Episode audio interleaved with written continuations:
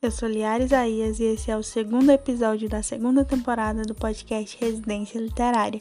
Hoje vamos conhecer a vida e a obra de Mário Quintana. Poeta, tradutor, jornalista, este é Mário de Miranda Quintana, conhecido como o poeta das coisas simples. O escritor possui um estilo marcado pela ironia, pela perfeição técnica e pela profundidade. O Mário nasceu no dia 30 de julho de 1906 na cidade de Alegrete, no Rio Grande do Sul. Ele foi alfabetizado em casa e também aprendeu a ler em francês com 7 anos de idade. Em 1919, o Mário foi matriculado no Colégio Militar de Porto Alegre e neste mesmo ano começou a produzir seus primeiros trabalhos. E esses mesmos trabalhos foram publicados pela revista do colégio chamado E Olha. Em 1924, por motivos de saúde, Mário precisou sair e começou a trabalhar na livraria do Globo. Essa livraria é uma editora de renome nacional e com isso ele trabalhou com gente importante lá dentro, como o escritor Masueto Bernardi. Mas esse emprego só durou três meses. Em 1925, ele voltou para a cidade onde ele nasceu e passou a trabalhar na farmácia em que seu pai tinha.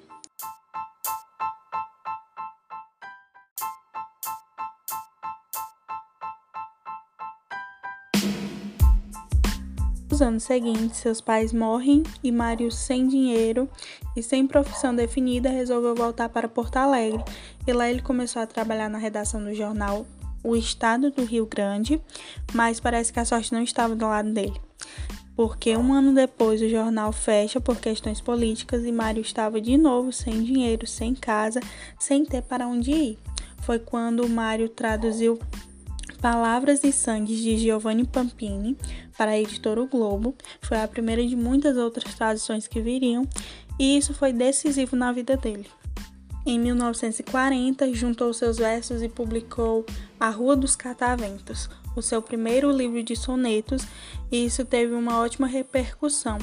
Os sonetos fizeram tanto sucesso que passou a figurar livros de escola e a partir daí Mário começou a publicar vários outros livros de poesia como Canções, Sapatos Florido, Espelho Mágico e O Aprendiz de Feiticeiro, todos com uma ótima repercussão e aprovação. Mário foi uma figura única dentro da poesia brasileira. Enquanto os poetas fizeram obras que passaram marcando vários momentos da poesia, Mário teve uma obra redonda. Ele não se preocupava se estava na moda, no estilo da poesia. Por isso o trabalho dele é bem diferente, um estilo bem humilde, bem bem Mário Quintana.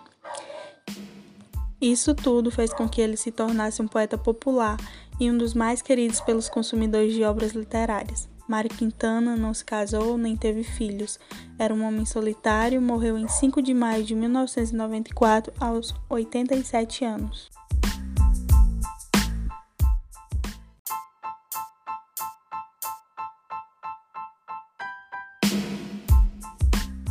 Para encerrar esse podcast, nada melhor do que uma prova de um dos poemas de Mário Quintana. A vida. Quando se vê, já são seis horas. Quando se vê, já é sexta-feira. Quando se vê, já terminou o ano. Quando se vê, passaram-se 50 anos. Agora é tarde demais para ser reprovado. Se me fosse dado um dia outra oportunidade, eu nem olhava o relógio. Seguiria sempre em frente e iria jogando pelo caminho a casca dourada e inútil das horas. Dessa forma eu digo: não deixem de fazer algo que goste devido à falta de tempo. A única falta que terá será desse tempo que infelizmente não voltará mais. Esse foi o podcast Residência Literária. Nos vemos no próximo episódio.